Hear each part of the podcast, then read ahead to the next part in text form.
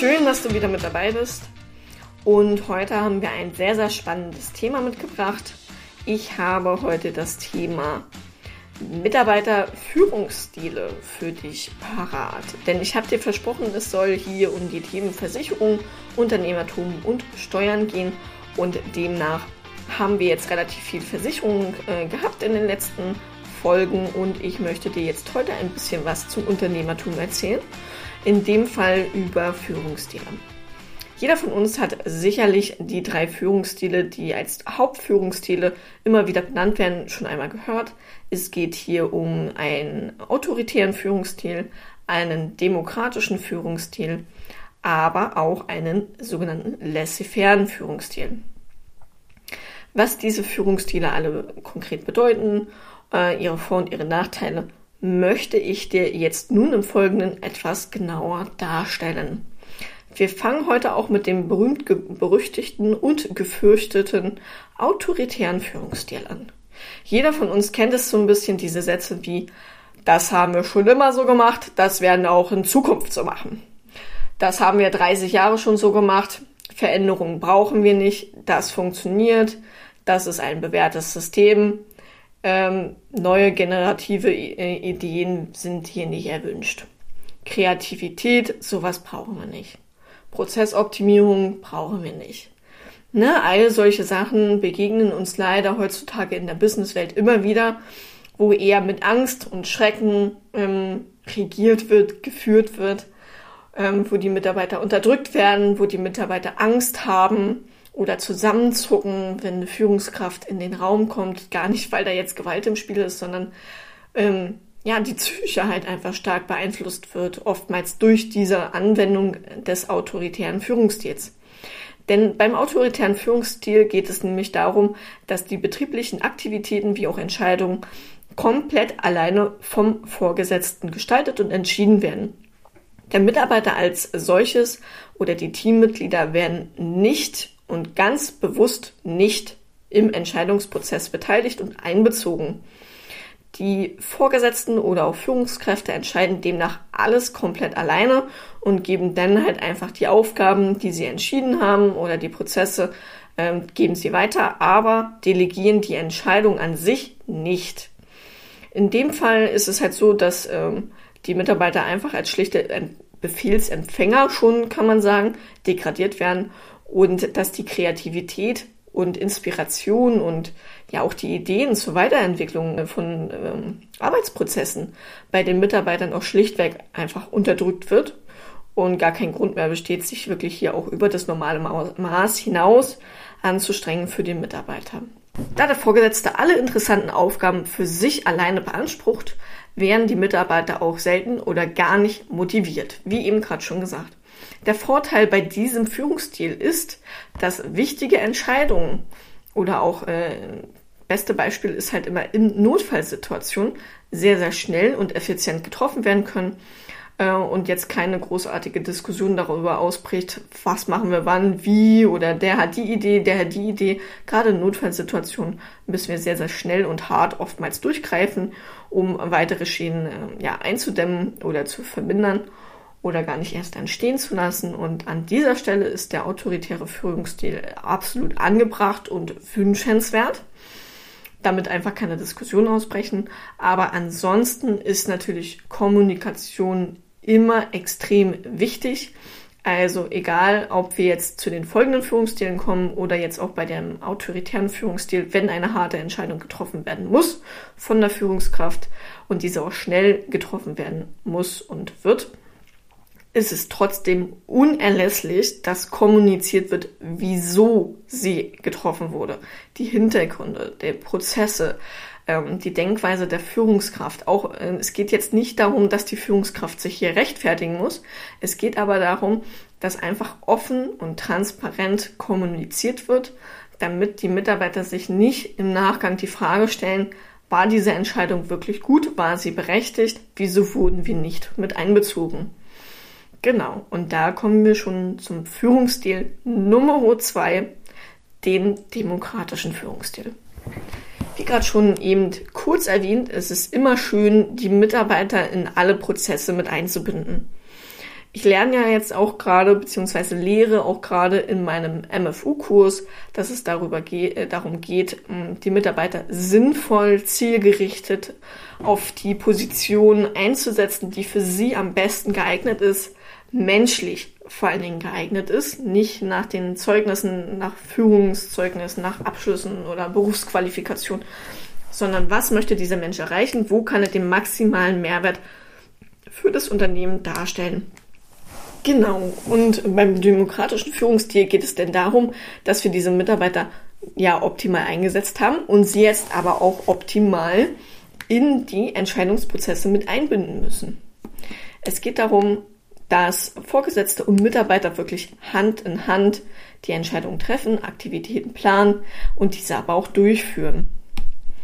Und äh, demnach ist natürlich auch völlig verständlich, dass wir als Grundvoraussetzung hier ein hohes Maß an Selbstständigkeit der Mitarbeiter brauchen, wie auch die Bereitschaft, Verantwortung zu übernehmen. Sie müssen mitdenken, sie müssen eigenständig handeln können und man muss auch sie laufen lassen können, ohne sie zu kontrollieren. Also ich sag mal, schludriges Verhalten brauchen wir hier definitiv nicht. Ähm, da ist denn wieder ein anderer Führungsstil besser geeignet, um diese, ja, laissez-faire Mitarbeiter, dazu kommen wir ja gleich noch, äh, besser führen zu können. Einer der zentralen Punkte beim kooperativen Führungsstil, so wird nämlich der demokratische Führungsstil unter anderem auch genannt, ist die Informationsqualität wie auch Quantität. Ich habe es ja eben gerade schon angesprochen.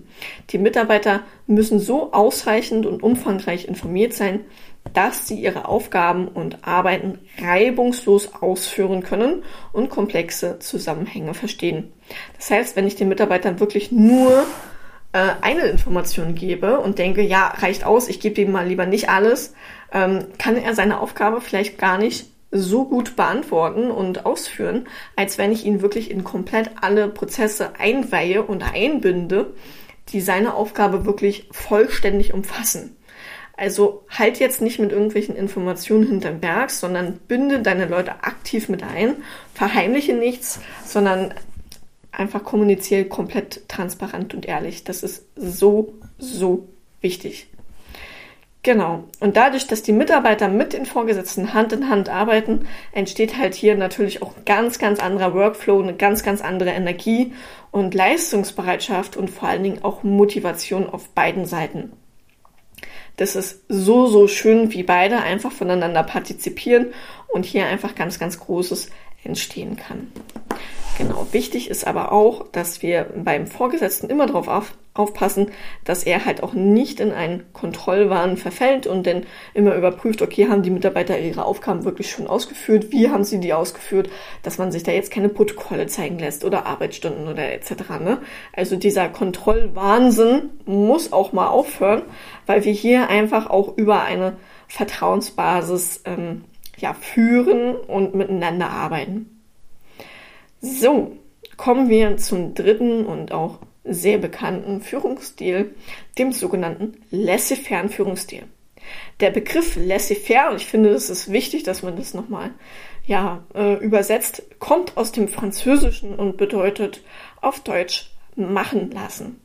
Und das beschreibt den laissez-faire Führungsstil eigentlich relativ gut. Bei diesem Führungsstil dominiert nämlich die Gleichgültigkeit. Kommst heute nicht, kommst du morgen, ist mir eigentlich alles egal. Wie du arbeitest, wann du arbeitest, ob du überhaupt arbeitest, ist mir noch Rille, ich werde trotzdem bezahlt. So nach dem Motto. Es wird kaum oder gar nicht geführt. Also der Vorgesetzte ist eigentlich praktisch gar nicht anwesend, nur auf dem Papier.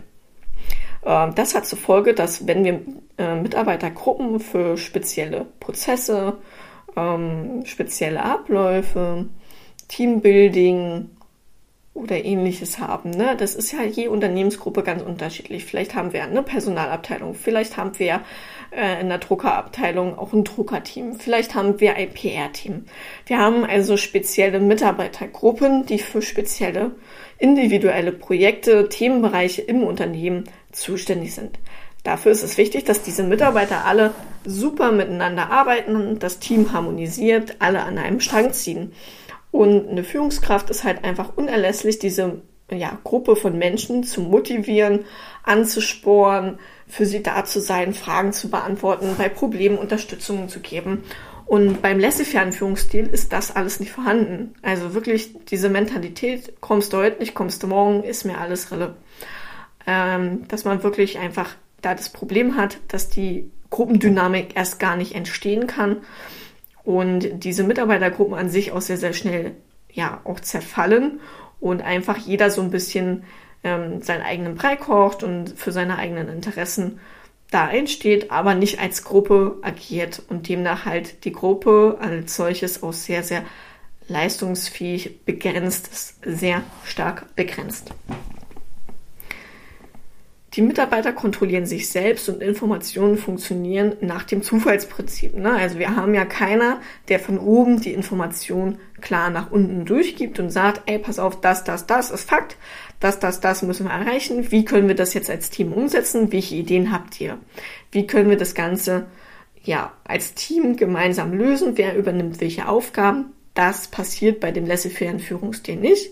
Deswegen macht jeder so ein bisschen seinen äh, Kram und guckt halt, äh, und äh, ja, es passiert halt alles so ein bisschen nach dem Zufallsprinzip. Das fand ich ganz schön formuliert. Die Motivation soll durch sehr viele persönliche Freiheiten bewirkt werden. Oftmals ist das aber Tatsache nicht der Fall und die Leute sind eher demotiviert und wissen gar nicht, wofür sie eigentlich arbeiten, was sie wirklich konkret machen sollen, was das Ziel ist. Und demnach haben wir einfach auch eine betriebliche Unordnung und einfach eine Disziplinslosigkeit in vielen Fällen.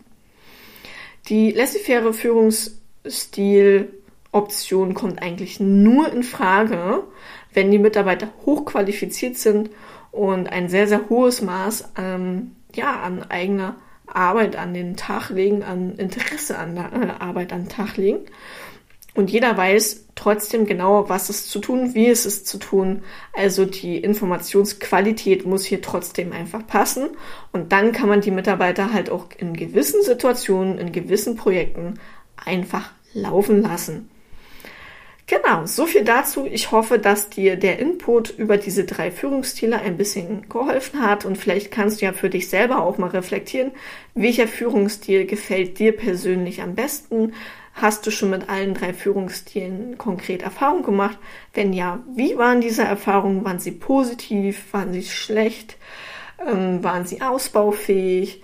Was hat dir gut gefallen? Was hat dir nicht gut gefallen? Was wünschst du dir auch für dein Team? Und was wünschst du dir auch für dich selber? Vielleicht, wenn du noch im Angestelltenverhältnis bist. Genau. Ich hoffe, ich konnte dir damit ein bisschen weiterhelfen. Wenn du Fragen dazu hast, lass mich das unheimlich gerne wissen. Und dann wünsche ich dir noch einen wunderschönen Tag und bis bald.